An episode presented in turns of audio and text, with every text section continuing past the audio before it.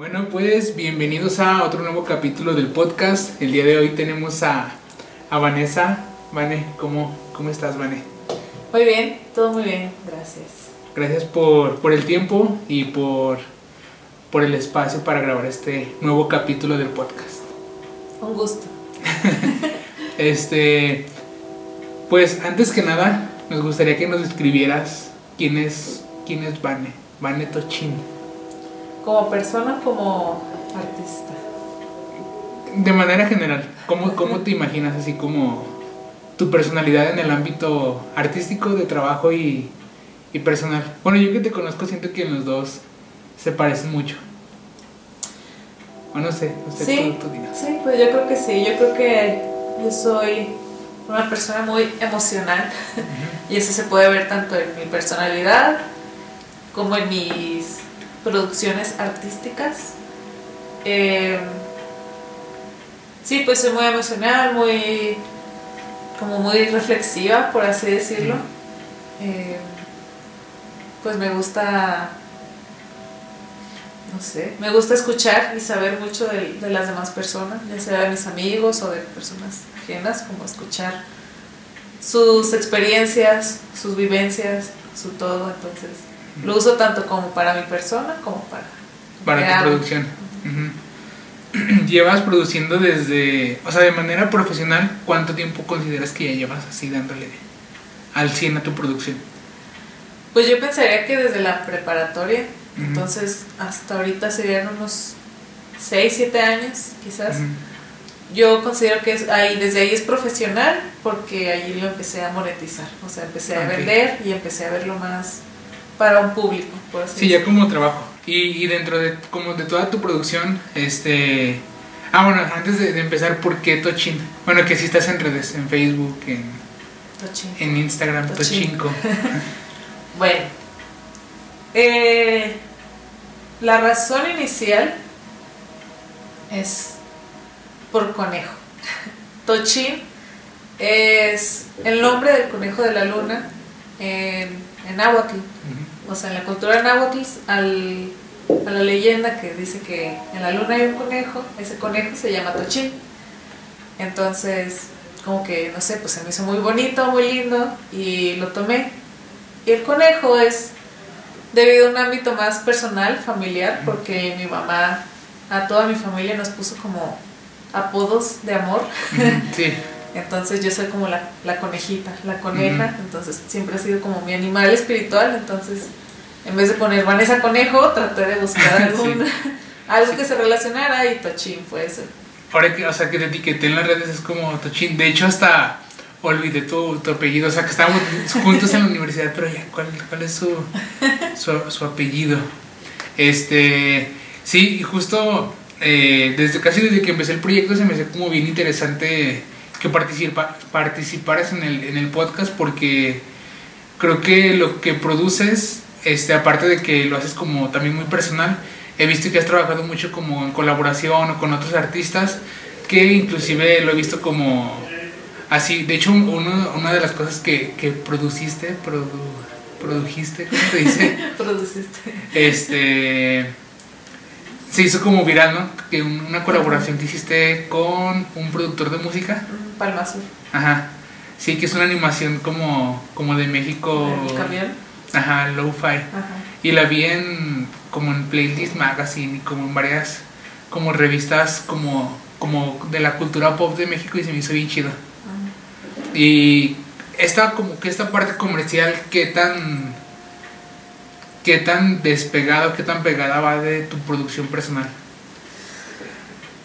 Ah, pues yo trato de no despegarlo demasiado porque pues sigue siendo como mi estilo, siguen siendo hasta, o sea, dentro de mi producción yo me preocupo mucho por el color, por cómo se ve visualmente. Entonces, a pesar de que quizás este lado comercial no sea tanto como mi estilo, sigue teniendo como esa parte del color o esa parte de, si ves al personaje principal, quizás aún te recuerde lo que yo hago. Entonces como que visualmente no se separa mucho, pero temáticamente sí, porque le estoy trabajando a, a alguien más, o sea, como que ahí, ya no- ahí yo estoy cumpliendo con lo que mi cliente quiere. Entonces, como que no lo separo totalmente, pero pues iba hacia otro rumbo, pero no así luego como con este mismo amor, por así decirlo. Sí, luego también tienes como una paleta de colores muy... O sea, yo los veo y digo, ah, es de Vanessa. O sea, ni siquiera tengo que ver como de quién es para saber que, que es tuyo. ¿Tienes algún, algún gusto? También siento que usas mucho el color en tu producción. O sea, los rostros, lo que dibujas, o sea, todo lo que... Lo, toda tu producción sí tiene un estilo, pero siento que los colores son muy específicos los que usas. Como que muchos rosas, muchos azules, este, colores como muy, muy fuertes. Sí, no sé por qué me... Porque, bueno, siento que todo va ligado, ya entrando en temas más profundos. Mi producción empezó por, como te decía, por temas emocionales. Entonces, cuando lo empecé a ver más profesional o más personal o más real, fue cuando yo empecé con un episodio de depresión en mi vida. Entonces yo inconscientemente plasmaba todo lo que sentía y lo que pensaba en dibujos. Y ni siquiera lo, o sea, era más inconsciente que consciente. O sea, solo era como, ay, me siento triste y lo dibujaba. Entonces cuando empecé todo era en blanco y negro. Por lo mismo, como que yo estaba pues decaída, triste y era como no veía color en esas ilustraciones. Sí, y luego como dices, ¿no? como lo hacías como inconscientemente, solo era como dibujabas y ya. O sea, como que no te interesaba colorear o Ajá. Entonces, yo creo que mi trabajo ha ido creciendo y evolucionando junto conmigo y mi personalidad, porque cuando era blanco y negro era cuando me sentía pues peor, ahora que ya me siento mucho mejor, pues ahí está el, el resultado, ¿no? Muchísimo color, yo tengo así como en mi, en mi mente siempre está entre más te duele los ojos al ver mi dibujo, mejor. entre más chillante, más me gusta. De hecho, ahora que subimos las publicaciones de, de tu producción, me metí a tu Instagram y estaba como viendo todo lo que tenías. Y sí noté eso, o sea, hasta ahorita que me lo dices como que digo, ah, ya sé por qué. Pero sí noté eso de que tus primeros trabajos, bueno, no tus primeros, pero a lo mejor como cuando estábamos a la mitad de la carrera, sí eran como en blanco y negro y luego seguí subiendo y tenían color, pero no tanto. Y luego seguí subiendo y el color como que cada vez era más fuerte. Y ahorita pues ya, es como así, colores así bien presentes. Ajá, colores su máximo esplendor. Sí.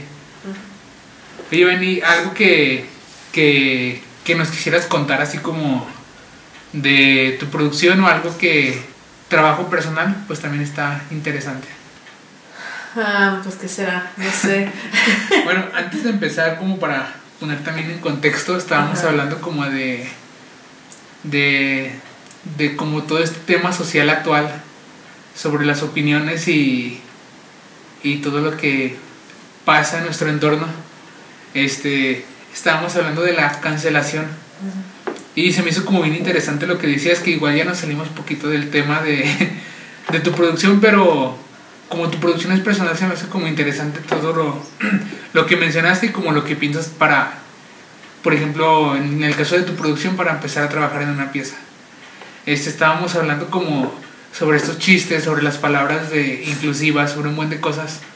Y se me hizo como interesante lo que decías de, de, de, ah, pues si lo dice alguien, no sé, por ejemplo, las palabras inclusivas, como que está chido, o sea, no me molesta y, y no me, no, o sea, no te molesta ni decirlas ni que te las digan. Esto también tiene que ver como un poco con tu entorno y lo que viviste como, no sé, en la universidad o algo. Pues sí, yo creo que estando en la universidad me quité de muchos prejuicios, incluso personales, desde lo más natural, o sea, no sé, cosas que me daban mucha vergüenza o cosas así.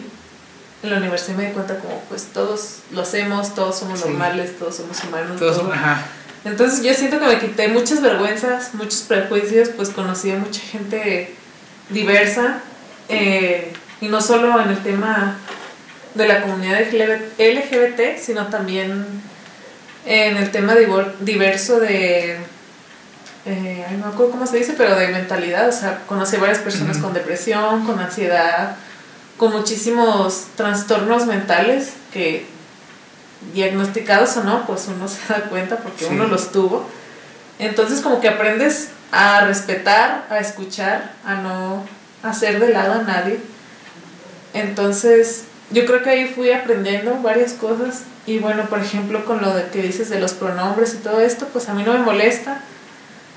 Eh, por ejemplo, en mis ilustraciones, ah, igual como todo empezó inconscientemente, pero ya ahora lo hago, que ninguno de mis personajes tiene género. O sea, quizás si lo ven, o la mayoría lo que lo ve, piensa que son chicas porque son cuerpos quizás estilizados o que se ven como, no sé, en posiciones ligeras, muy coquetas, por así decirlo.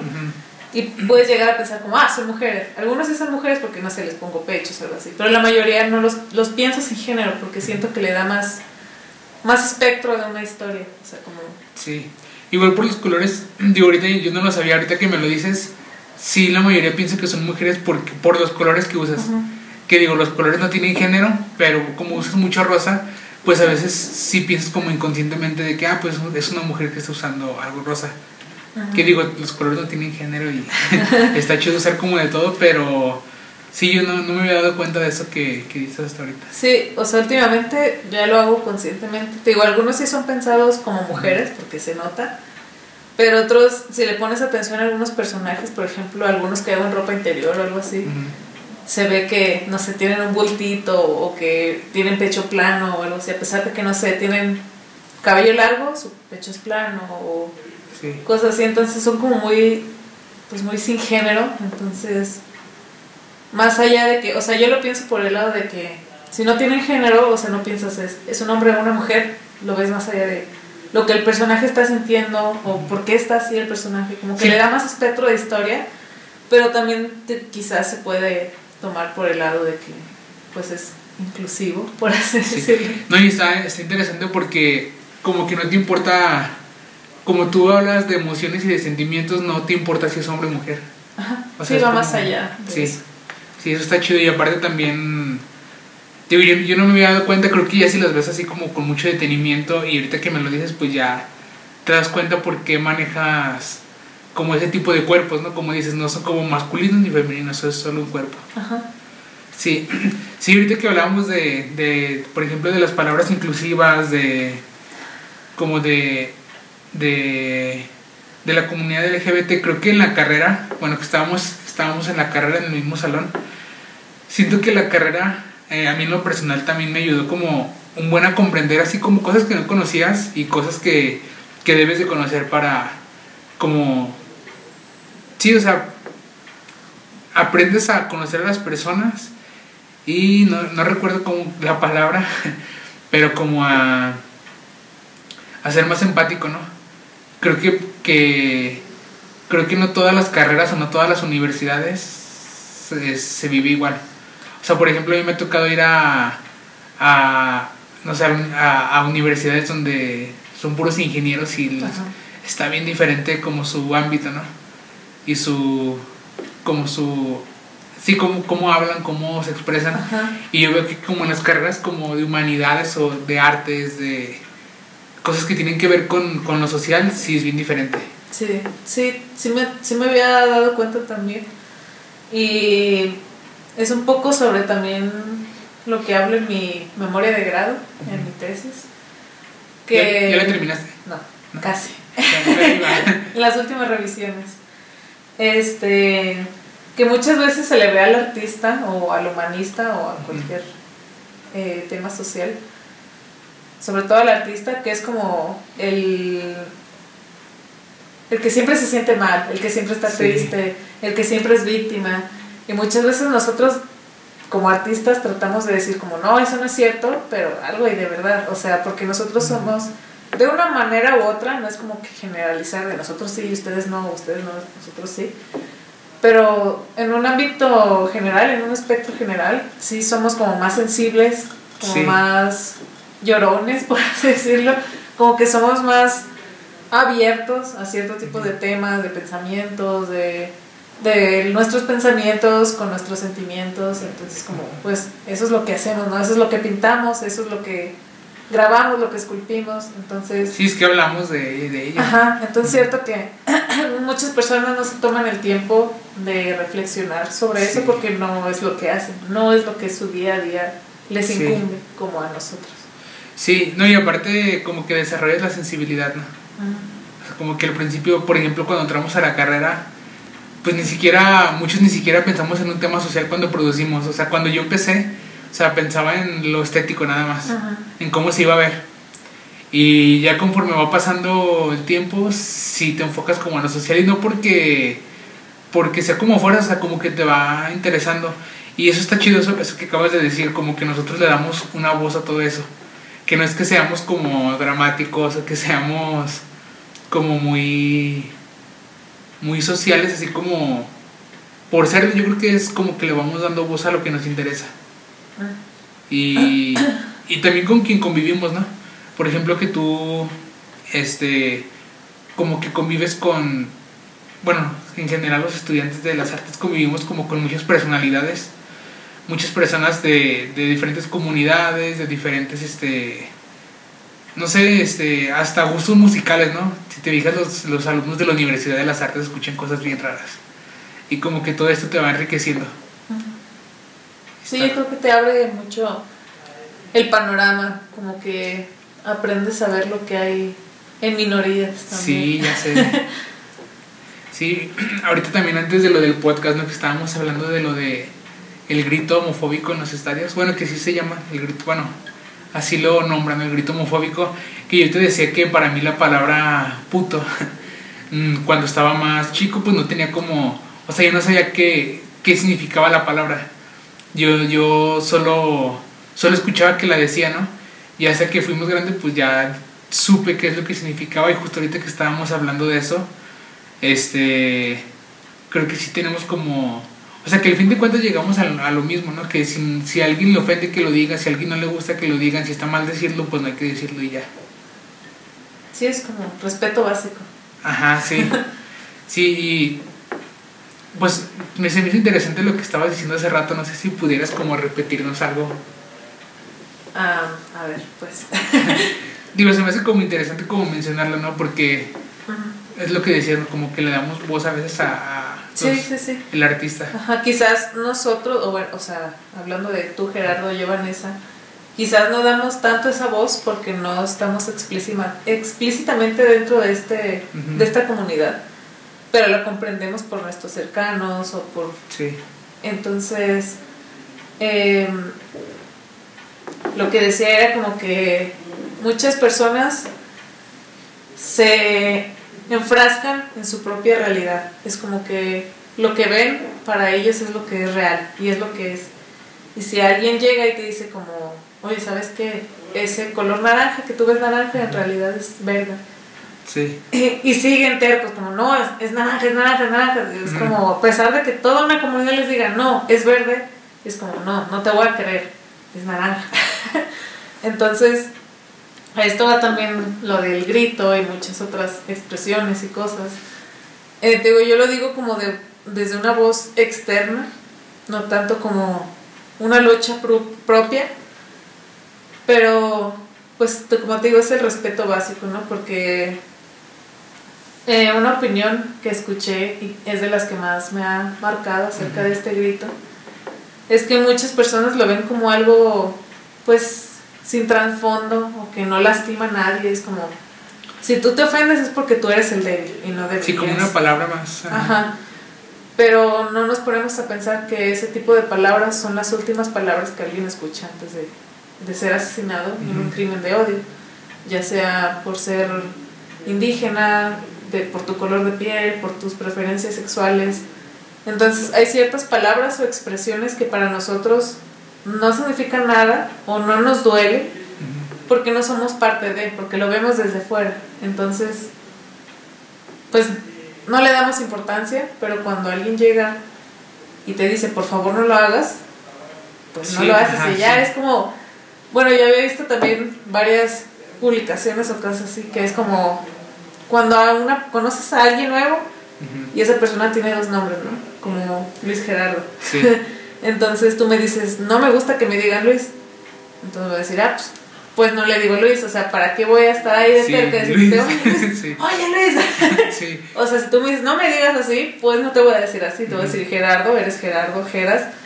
Y, y a eso va, o sea, tan simple como preguntarle a alguien cuál de tus dos nombres prefieres es como cualquier otro. Sí, tus es como- pronombres, tus insultos que te duelen, Sí. tus burlas que te duelen.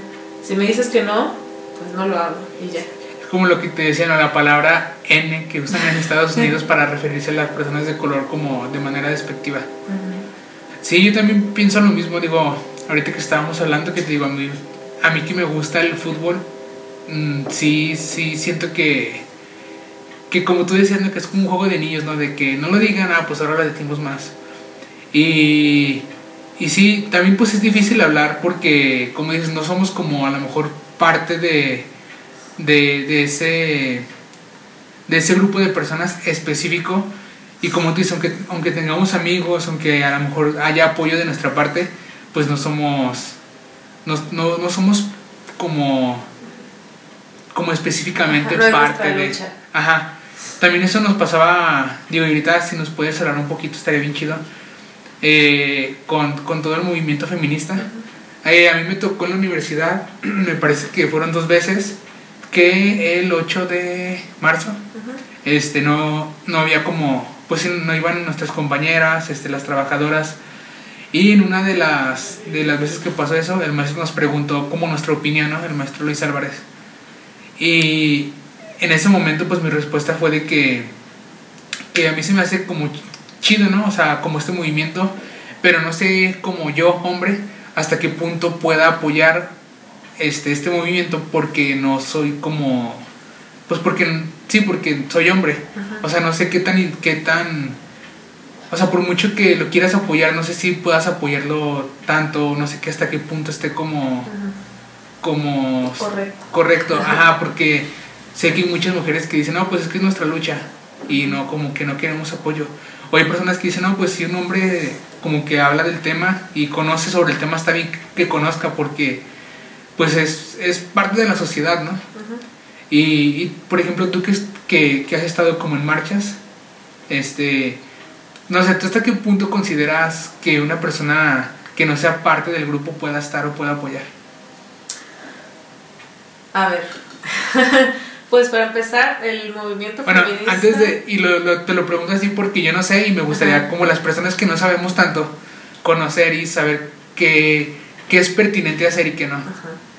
Sí, pues te digo, el movimiento feminista tiene como varias ramas. O sea, supongo que todo movimiento las tiene, pero el movimiento feminista, como yo formé parte un tiempo, me di cuenta de esto que tiene como varias ramas.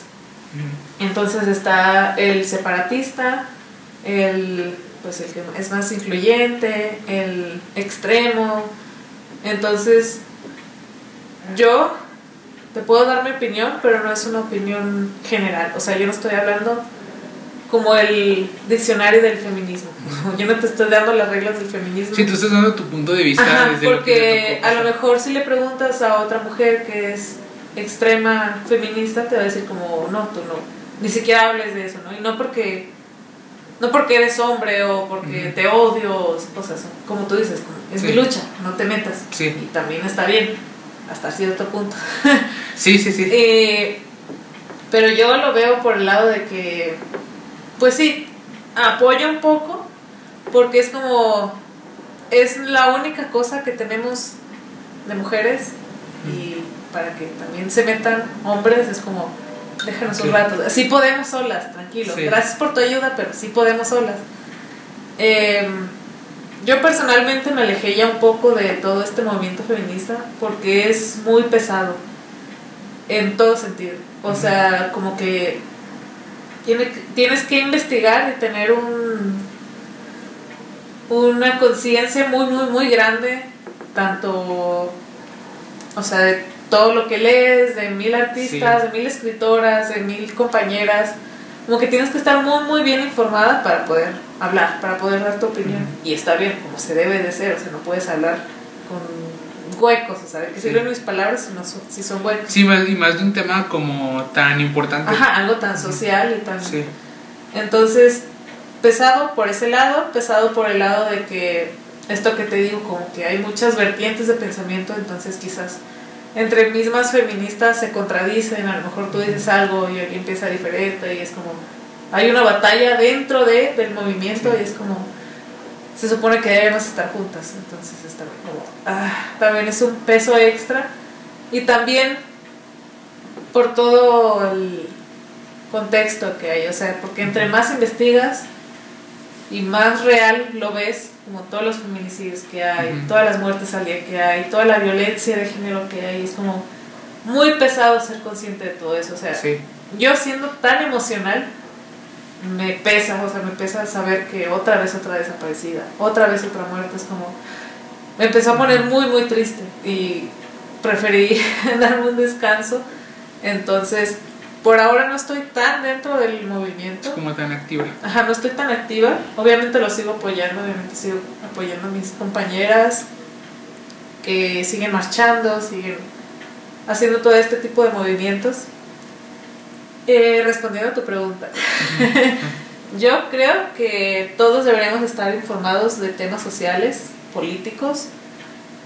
Eh, pues sí, para tener un contexto social completo de lo que está pasando, de lo que está a nuestro alrededor y ver la, la realidad como es, como que no ocultarlo, no hacernos sordos, ciegos de lo que está pasando. Ajá. Pero si es lo mismo, es lo mismo el respeto. Si alguien te dice, oye, déjame luchar esto sola, déjame hacer esta protesta yo sola, date. O sea, ¿Sabes que en esta protesta solo va a haber mujeres? Pues no hay necesidad de que un hombre vaya y se meta. no, yo quiero ayudarlas, déjenme. O sea, es como, no, gracias. o sea, si te están invitando como hombre, adelante. Si te están diciendo, por favor, esta vez déjanos solas, pues déjalas solas. O sea, creo que es, pues también cuestión de preguntarnos o sea, quizás tú no sabes cómo actuar y puedes llegar y preguntar como, oye, ¿necesitas ayuda? No, gracias. Ah, bueno, paso atrás. Entonces, creo que es muy básico el, el saber hasta dónde actuar como preguntar, ¿no? Sí. Porque a lo mejor esta es mi respuesta, a lo mejor la chica de lado te contesta otra cosa, lo de lo, pero es como circunstancial. Entonces, pues sí, es depende de la situación, pero en general es como mientras todos sepamos lo que está pasando, pues mejor para cambiarlo. Y sí creo que esos temas, o sea, como ahorita el grito homofóbico, el de el del feminismo, creo que son temas que a veces o, o a la gente no se informa tanto y solo desinforma o o no sé, o sea, no aporta nada. O hay gente que que está como, pues como dices, como gente a lo mejor, en este caso, como impertinente que a lo mejor no sabe sobre el tema y aparte de que no sabe, quiere hablarnos sobre el tema. O sea, hay gente que a lo mejor no sabe tanto, o sabe, pero pues está como ya, lo conozco ya. Pero, pero sí creo que es importante que, que todos, todos, o sea, independientemente de tu género, de tus preferencias, de donde seas, creo que es importante como saber del tema y, y, respetarlo, ¿no? O sea, también he, he, visto mucha gente que está como en contra de, de cualquier movimiento. Y es como que, ya señor, no sé, sí. Y aparte, no sé, también siento que nuestras generaciones pues cada vez son más, se atreven a, a decir más cosas o, o a dividir más. Sí, pues yo, por ejemplo, volviendo un, tema, uh, volviendo un poco al tema de mi producción y retomando lo que dices sobre estas nuevas generaciones, por ejemplo, se está hablando mucho de la salud mental, que como que, pues ya, o sea, ahorita lo digo y es como, ay, otra vez alguien va a hablar de, de salud mental. Sí. Pero pues lo, lo, toco porque es pues mi tema principal en, en, producción visual tanto escrita, que es mi, mi memoria visual, como pues, visual, que son mis ilustraciones, mis dibujos y mi todo. Em, eh, de hecho, estaba hablando el otro día con, con un amigo sobre esto, que era que yo quería tocar, bueno, quiero, pero no sé bien hasta qué punto es, como tú dices, no sé hasta qué punto es pertinente, pero quiero tocar el tema del suicidio, porque Aguascalientes, el el estado donde vivimos, tú y yo, es, está entre, bueno, en varios años está, ha estado oscilando entre el primero y el tercer lugar en todo México. O sea, somos, a veces somos el primero, el segundo o el tercero lugar, este, Ciudad de México de suicidios, o sea, los que más, más, más. tienen Sí. suicidios. Y digo, aclarando que es una ciudad no tan grande, Ajá, sí, sí, sí. que no tiene tanta gente, o sea, me imagino que eh, ya Proporcional. proporcional, sí es muchísima gente. Y es bien preocupante porque, digo, ahorita, ahorita que nos vas a hablar de esto, yo creo que te has dado cuenta que la mayoría son niños. O sea, a veces niños que ni siquiera superan la mayoría de edad. Sí, pues yo eh, sigo varios sitios de noticias de Aguascalientes Ujú. en donde lo anuncian, no de manera amarillista, o sea, no hay Ujú. imágenes ni nada, solo anuncian como pasó esto. Y yo me he dado cuenta que, como dices, hay niños, pero creo que lo preocupante es que hay de todas las edades. O sea, Sí, hay niños, hay adolescentes, hay adultos y hay ancianos, hombres y mujeres. Entonces, es lo que platicaba, como me preguntaron, como, ¿y por qué crees tú que en Aguascalientes se ve tanto el suicidio?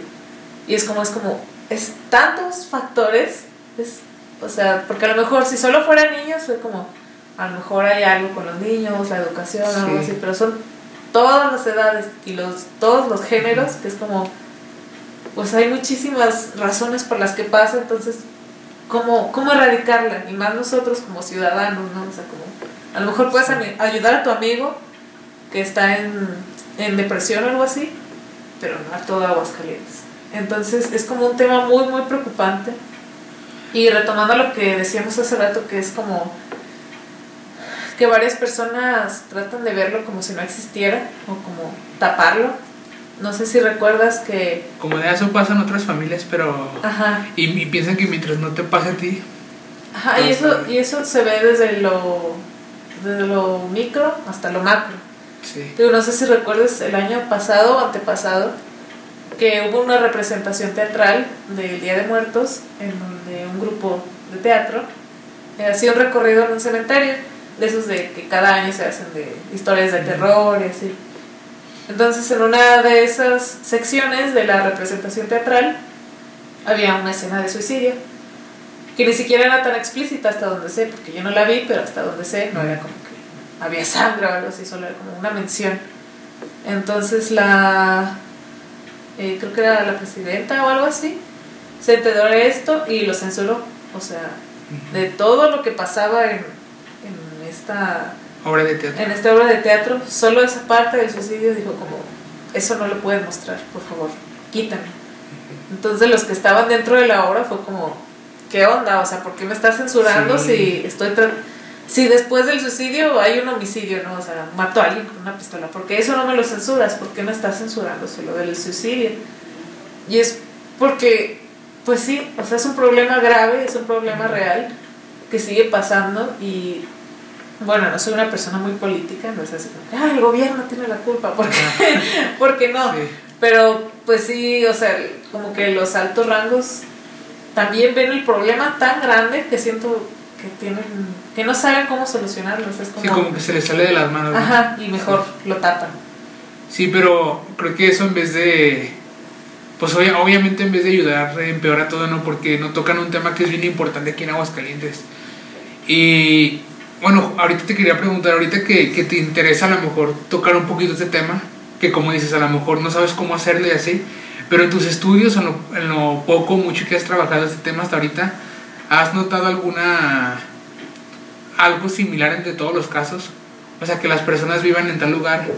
Yo personalmente eh, he visto que muchas personas de las que de las noticias que, que, que a veces te salen así en Facebook son personas como que viven en el oriente de la ciudad. Y pues justo estábamos también hablando de esto, que es una pues una parte de la ciudad pues peligrosa, ¿no? Que tiene que tiene aguas calientes, pero pues no, por ejemplo, yo creo que, que, estamos como en un momento en el que no en alguien en que alguien no se atreve a decir, "Ah, es por por tal cosa de las personas como viven acá." O sea, como tú dices, es como tan tan abierto el tema que no se sabe qué es, pero yo en lo personal sí he notado que, que hay muchas personas que viven en el oriente, este, muchas personas, en la mayoría, siento que en lo mucho poco que he visto que son hombres de, de no sé, de 13 a 20 y tantos años. Y, aunque haya como tantos, a veces no sé si sea, sea porque son los que más me sorprenden, ¿no? Que, que sean la mayoría pues niños, o sea, hay niños de 13 años, 14 años. Justo estas fechas o estas últimas noticias que he sabido sobre este tema, pues han sido como niñas como de 13 años, 14 años. Y pues sí es un tema como bien fuerte que, que tú dices, como dices, o sea, no es como, no sabes si es como pertinente hacerlo. Se, se tiene que hablar, yo creo que sí, se tiene que hablar porque es importante que, que, se, que se hable el tema, ya que hay personas que no lo quieren tocar, como mencionas, pero sí es bien difícil llegar, ¿no? A, a tocarlo. Sí, pues sí, o sea, como que a pesar de que no lo tomo siempre como tema de investigación, o sea, no es como que a cada noticia que veo, ay, deje investigar qué pasó. Simplemente lo reflexiono, o sea, como que sí, sí me queda guardado aquí, sí, me quedo como pensando. Es como, la parte más, este, reflexiva, o sea, no tan... Entonces, así como dices, yo también había llegado como a esa conclusión, a esa observación de que la mayoría son a oriente y poniente de la ciudad, que son las zonas más peligrosas o más socioeconómicamente inestables de la ciudad. Entonces, también había estado hablando y reflexionando sobre esto, que es como que yo siento que hay varios factores y cada factor se puede como acomodar a, a ciertas edades. Por ejemplo, pues que Aguascalientes es un estado, como tú dices, muy pequeño y es muy católico. Todavía es muy, muy, muy conservador. O sea, a pesar de que vamos avanzando y pues los jóvenes pensamos diferentes y así, la mayoría sigue siendo muy conservadora, los adultos siguen siendo muy conservadores. Entonces yo creo que en cierta parte eso también afecta, porque a lo mejor jóvenes o niños o no se atreven de hablar de lo que sienten, o lo hablan y son ignorados, o le dicen como, eso es para locos, o... Sí, Porque a lo mejor nosotros como jóvenes jóvenes adultos ya pensamos como, ay, ¿quién en pleno 2021 va a decir que el psicólogo es para locos? ¿no? O sea, eso, ya, eso ya no pasa. Sí, eso pasaba hace 20, 30 años. Pero aunque nosotros creamos, pues sigue pasando, porque los adultos son muy conservadores, entonces a lo mejor en ciertas partes de la ciudad todavía si un adolescente llega y oye me siento triste no, pues, pues no estés triste mijo y ya sí. échale ganas estoy triste pues no estés triste sí justo lo que decías hace ratito no que así como hay gente que vive en su realidad, a, lo mejor a veces nosotros también nos encerramos un poquito, pero al revés, ¿no? O sea, nosotros pensamos que ya todo es bien libre, de que puedes tomarte fotos, puedes vestirte como quieras, puedes hacer tal cual, pero pues no, o sea, sí es cierto lo que dices, o sea, creo que hay mucha gente conservadora en Aguas, quizá no como en Zacatecas y en Puebla, pero pues el hecho de que sea un estado tan pequeño, creo que también, también tiene que ver eso.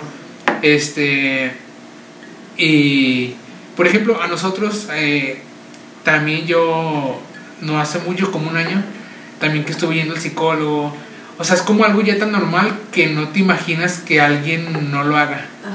O sea, si alguien está mal, no te imaginas como que, ah, no va al psicólogo porque le da pena o porque piensa que, que está mal o porque le dijeron que es para locos. Ajá. Sí, es como, pues, últimamente he visto imágenes en redes sociales de que hace 20 años, ¿no? Era como que, si sabías que Juanita fue el psicólogo, y ahorita es como, no mames, adivina qué me dijo mi psicólogo. como que ya no nos da vergüenza y es como tan normal para todos. Sí. Pero, o sea, para todos, ¿no? Porque te digo, yo creo que también, aparte de, de que somos, bueno, o sea, somos, hablando de Aguascalientes en conjunto, tan conservadores, también quizás va por el tema socioeconómico, que a lo mejor una familia pobre tiene un integrante de la familia con depresión y por más que quieran ayudarlo, pues el psicólogo y la salud mental cuesta y cuesta mucho.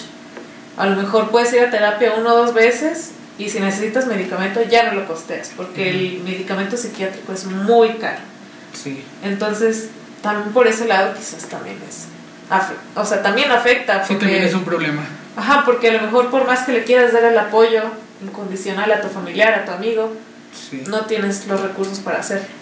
Porque también cuando recién empecé con este tema de, lo emocional y la salud mental y la depresión y la ansiedad y todo esto, eh, yo traté de acercarme a centros psiquiátricos y psicológicos. Entonces, para hacer mi servicio social ahí y pues como adentrarme en el tema ya más pues, personal. Sí, para conocer, ajá. Entonces, yo vi el, el centro psiquiátrico, creo que se llama Santa Clara, no sé si te estoy mintiendo. ahí después ya. Igual es un, Ahí después pones la nota. leche, no se llama así. sí, Pero al- agua clara o algo así. ajá.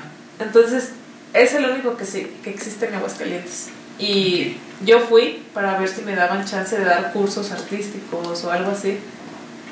Y el centro psiquiátrico está en deplorables condiciones, o sea, está muy, muy mal. Al menos yo, hasta donde llegué a entrar, está muy feo. O sea, está Sí, no, descuidado. No está en condiciones para atender a Ajá. personas. para, para empezar, está lejísimos. O sea, personas pobres o con pocos recursos, no, o sea, un taxi para allá cuesta mucho, o sea, porque está muy Sí. lejos, está fuera de la ciudad. No sé si camiones llegan hasta allá, la verdad. Eh, y luego, pues, todo estaba lleno de moscas, los olores que salían de ahí no eran muy agradables. Había muchísima gente esperando lo que me imagino que era su medicamento y no se encontraba en las mejores condiciones.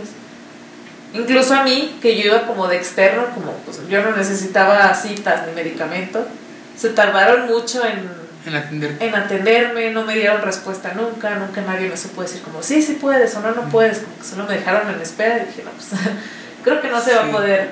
Entonces, si yo como externa me imagino los que realmente van por una emergencia, como por ayuda, pues, o sea, no.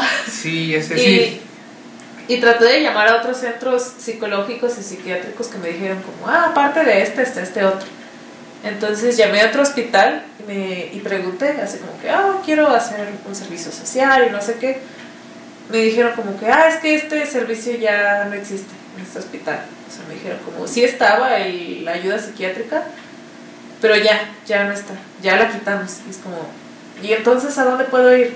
Ah, puedes ir, puedes ir para acá. Era el mismo centro psiquiátrico al que ya Sí. había ido. Entonces, por eso te digo que es el único, porque por más que yo traté de buscar otros, o son de paga, o sea, ya no son de gobierno, o, ya no existen. O sea, Sí. están como en el directorio, pero tratas de ir o de llamar y no, ya no están. Sí.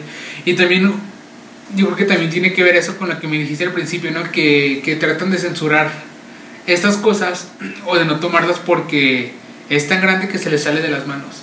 O sea, y en vez de, de hacer un bien al no tocar tanto el tema, al no estar así clavados, pues es un mal que, que mucha gente le ha, le ha pegado. Eh, hay también hace, yo, yo recuerdo cuando era más niño que había como mucha publicidad, ¿no? De si te sientes mal, este, dile a- sí, también como que toda esa, esa publicidad o todas esas campañas de gobierno, como que ya no existen, ¿no? O sea, son como, no sé, siento que no se ha hecho un, un trabajo como para ayudar a este tipo de personas. Me incluyo que yo también he estado como, como en, en partes de mi vida como en esas crisis o en esas, en esa sí, en esas crisis así que te pegan así mal pedo y, y creo que no, es, es, es de paga todo. O sea, yo, yo cuando estuve, fui a la, con, la, con la psicóloga de la universidad y este, todo chido, todo bien, pero pues ya para el medicamento, para seguirme tratando, para otras cosas, pues sí tuve que, que ya ir a otros lugares.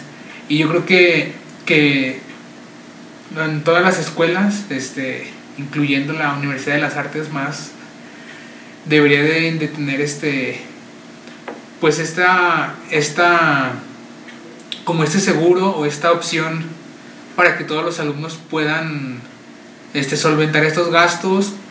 Y, digo, creo que, creo que tiene que, que, que haber más educación sobre este tema, o sea, como sobre todos los que hablamos, pero en específico Aguascalientes, que tiene uno de los primeros lugares en, en suicidio, yo creo que sí debería de ser un tema, no debería de ser un tema tabú. No, no, y, y lo peor es que lo sigue siendo. Te digo, Sí, a lo mejor nosotros lo vemos ya como normalizado, pero en realidad lo sigue Sí, siendo, sigue sí. siendo muy... y lo vemos normalizado por el entorno en el que estamos, Ajá, en el que nosotros hablamos de las emociones. Pero sí, eh, bueno, ahorita te cuento una experiencia en la, en la prepa. Creo que en la prepa nunca me llegó a pasar nada, o sea, nunca me llegué a sentir así nada. Pero notaba que las personas que, porque a veces pues uno lo nota, las personas que no estaban como bien en su mejor momento, en la prepa era como, digo, yo no lo hacía, pero sí era como un punto de burla, ¿no? De que, ah, ese güey va al psicólogo, o que este güey está loco, no sé. Hablar de tus emociones también, en lo personal, yo sí es muy difícil, por ejemplo, con mi familia, ¿no? No sé si has visto un meme de hace poquito, de cuando mi papá me quiere dar un abrazo y están los dos así como bien incómodos. y, y yo creo que que sí es difícil a lo mejor en un principio, pero pues no, no tiene por qué serlo, o sea, creo que es la salud lo, lo principal por lo que debemos estar este, cuidándonos. Sí, pues es que digo, hasta cierto punto nosotros lo vemos como bien normalizado, pero ya cuando lo vemos como más real, sigue siendo, o sea, hasta, como tú dices, hasta nosotros nos sigue dando pena, o sea, yo tardé muchísimos años en pedirle ayuda a, mi familia, como era, ¿sabe qué? creo que sí necesito ir al psicólogo. Y, y, pues lo veo con mis cercanos y con mis no tan cercanos, ¿no? Porque todos tienen ciertos problemas y es como, tú por más que trates de decirles, ve al psicólogo, es como, no, yo puedo solo, no, no hace falta, es como, o sea, no, no hay que forzarse uno mismo a que uno solo puede o que es... Sí, sí, sí, es que creo que también está bien saber que todos necesitamos ayuda. O sea, creo que nunca puedes hacer nada solo. Digo, o sea, y no lo digo como en no puedes hacer esto. Me refiero a que, a que es importante saber cuando algo ya se te salió de control, ¿no? Y aceptar la ayuda. Y, como dices, o sea, es tan normal como si te duele un brazo, si te duele la cabeza, si te duele el estómago, pues vas al doctor, ¿no? En este caso, pues es algo que a lo mejor no es como que te duela algo físicamente, pero pues es salud. Sí, es que es tan tan complicado el tema aquí en Aguascalientes porque digo, yo cuando estuve haciendo mis investigaciones lancé un, una encuesta a lo, específicamente a los estudiantes de la Universidad de las Artes. Para pues para saber para cerrarlo en un entorno pues para no hacerlo como tan grande y pues, no soy el INEGI entonces solo lo hice como de este pequeño gremio. Y una de las preguntas que era es como, ¿tú por qué crees que en Aguascalientes haya tantos suicidios? Y era pregunta abierta, o sea, escribieron. Y me sorprendió muchísimo la, la cantidad de teorías que hay al respecto, o sea, tanto acercadas a la realidad como para mí, o sea, quizás sean reales, pero para mí ya como bien voladas. o sea, las más acercadas a la, a la realidad, como digo, para mí. Es lo que te digo de que pues Aguascalientes es conservador, el nivel socioeconómico de las personas, el poco apoyo del gobierno y las, las, los establecimientos de salud públicos, que pues obviamente influye todo esto. Ya las otras razones que me dieron es que, por ejemplo, el agua de, de Aguascalientes ah, está contaminada. Sí, sí, sí, he escuchado muchas veces eso. Que el agua de Aguascalientes está con tan poca calidad que tiene algunos químicos que hace que tu cerebro funcione mal y tiende hacia la depresión o hacia lo negativo. ¿Qué el agua. A lo mejor si no está como tan cerca de la realidad, entre comillas. Pero puede ser. Pero pues sí, porque al final es, es como algo químico de tu cerebro, ¿no? Que, que, que, algo puede detonar en que no funcione igual. Sí, te digo, o sea, yo lo digo por mí, a lo mejor al final me cierran la boca y dicen, no, si era por eso. bueno, acepto mi error, o sea, yo no... Por chocolate. Ya está, estoy abierta a las posibilidades. Sí. También otro era que, que Aguascalientes es muy fúnebre, o sea, como que el ambiente de Aguascalientes es muy fúnebre, pensándolo desde el hecho de que nuestro principal atractivo es el Cerro del Muerto. El Cerro del Muerto. O sea, que estamos, estamos rodeados de un cerro que es un muerto. Sí. entonces como que eso da vibras negativas y hace que la gente esté deprimida y así, entonces como, o sea, uno lo piensa y dice como a estas personas, pero quizás Quizás sí, todo sí, yo creo que todo tiene que ver, ajá. Igual, igual personas que han estado en depresión, quizás sea por eso, no digo que por el cerro, pero sí porque en Aguascalientes tenemos como una cultura muy diferente con la muerte. O sea, tenemos también como uno de los artistas más importantes de México es Guadalupe Posada, que trabaja con la figura de la, de la muerte, ¿no? Eh, mm, no, no te digo, no es como en Puebla, pero quizá también somos un, un estado que tiene muchos templos. Este, no sé, ahorita que estamos platicando, yo me atrevería a decir, no a confirmarlo, pero creo que sí tiene que ver un poco con el tabú y con de, de las personas que tienen al hablar de esto.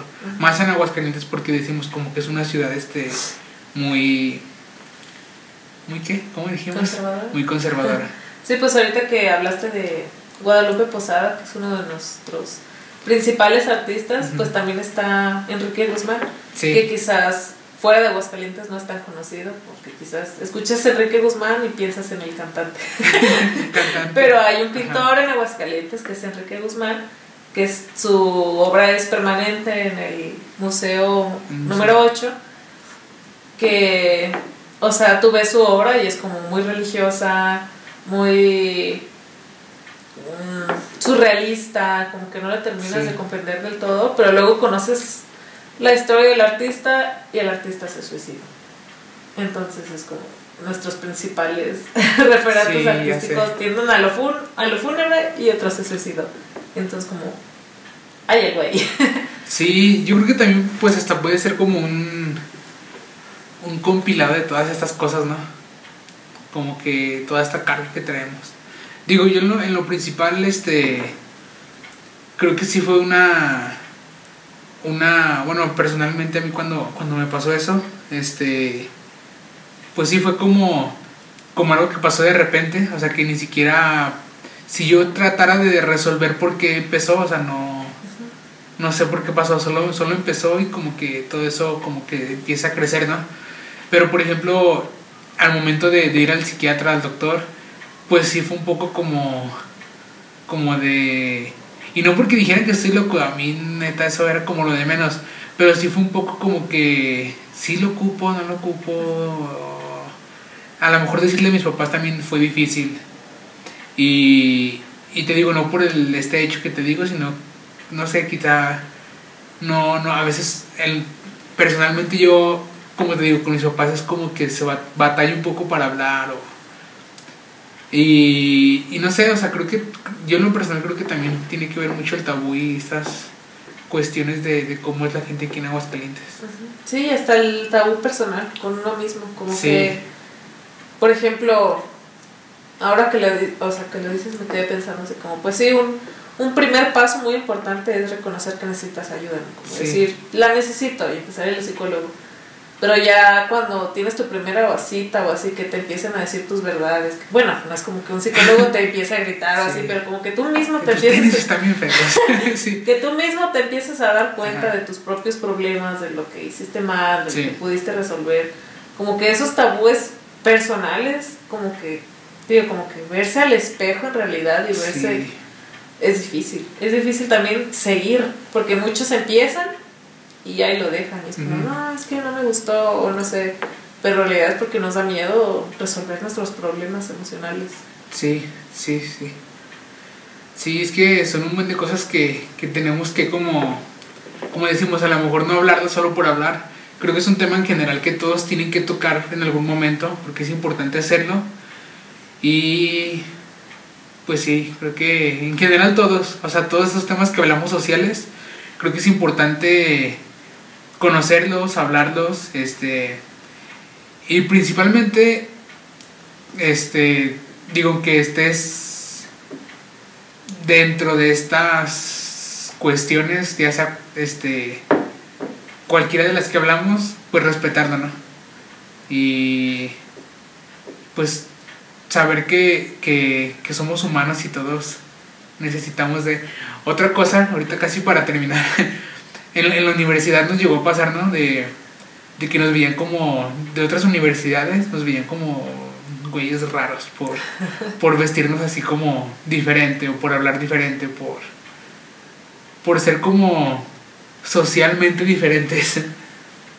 No sé, también como que, que ese, esa, esa parte de la universidad creo que también me ayudó mucho de que pues hay como mucha multiculturalidad, ¿cómo se dice? Sí, bueno, sí, sí. Y pues no sé, está chido. Así que hay que aprender a, a toda la gente que no lo hace, pues a respetar todo y tratar de conocer sobre los temas. Ya sea para hablar, para no hablar de ellos también. Pues sí, volvemos al punto principal, el respeto esencial. Sí, el respeto, el derecho ajeno. Sí. Benito Juárez era sabio. Benito Juárez. Sí, aunque Benito no me cayó bien. Muy masón. Sí, ya sé. Y bueno, Vane, casi para finalizar, siempre que grabo un podcast siempre le pregunto a los invitados que nos recomienden una película, este, un álbum, un artista, un videojuego, cualquier cosa que tú le quieras recomendar a las personas que ven el podcast, ¿qué sería? Ok. Pues retomando un poco sobre la salud mental y uno de mis, una de mis series animadas favoritas sería Bojack Horseman, que pues es una serie animada con creo que cinco o seis temporadas por ahí. ya está finalizada, entonces ya no tienes que esperar nuevos capítulos ni nada, ya la puedes ver completa en Netflix. Netflix. Y pues trata estos temas de salud mental. Te puedes identificar con muchos de los personajes que hay ahí. Es advertencia, si se sienten mal o si se sienten tristes, no la vean, la verdad, porque te puede llegar a pegar mucho, es como ver la conciencia, porque bueno, uno piensa en series animadas o películas animadas y uno piensa que es para niños. Sí. Pero esta, ¿no? Es muy, muy para adultos y no me refiero con adultos de, ay, hay chistes sexuales y de drogas, que, o sea, sí las hay, pero no es el tema principal. Sí, no, pero tocan temas. Entonces creo que es, está muy, muy padre, te puedes llegar a identificar para mal, o sea, si te identificas, algo está mal ahí. Sí. y pues está muy padre y la recomiendo mucho. Sí, y que pidan ayuda cuando se sientan mal. Sobre todo. Sí, que, que somos humanos y todos, todos pasamos por algo, ¿no? Siempre va a haber una mano amiga, siempre. O sea, por más solos que nos sintamos, por más que digamos nadie me comprende, estoy totalmente solo, fíjate bien y siempre va a haber alguien que te va a dar tu manita. sí, y a veces es inconsciente, ¿no? O sea, a veces no es como que, oye, ayúdame. O sea, a veces el hecho de, de compartir con alguien jugando, este, saliendo, pues creo que te distrae. Pero pues si si está la posibilidad de ir con un profesional, pues es mucho mejor. Yo creo que con los papás también, ¿no? A veces con los papás es difícil de tocar esos temas, pero pues creo que son los principales que nos pueden ayudar. Así es. Pues vale, muchas gracias por, por el tiempo y por platicarnos sobre, sobre tu producción y con pues, todos estos temas sociales que, que está como muy interesante. Muchas gracias a ti, por invitarme por invitarte al podcast con chocolate este, igual en tus redes, pues vamos a, bueno, en Instagram vamos a dejar tus redes, este, para, para cualquier cosa, igual, este, que como al principio decías, también te han pedido como encargos o este, para que vean tu obra.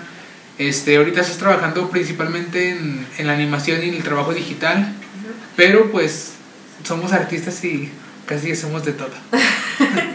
sí. Así es. Bueno, pues, gracias, Vani. De nada.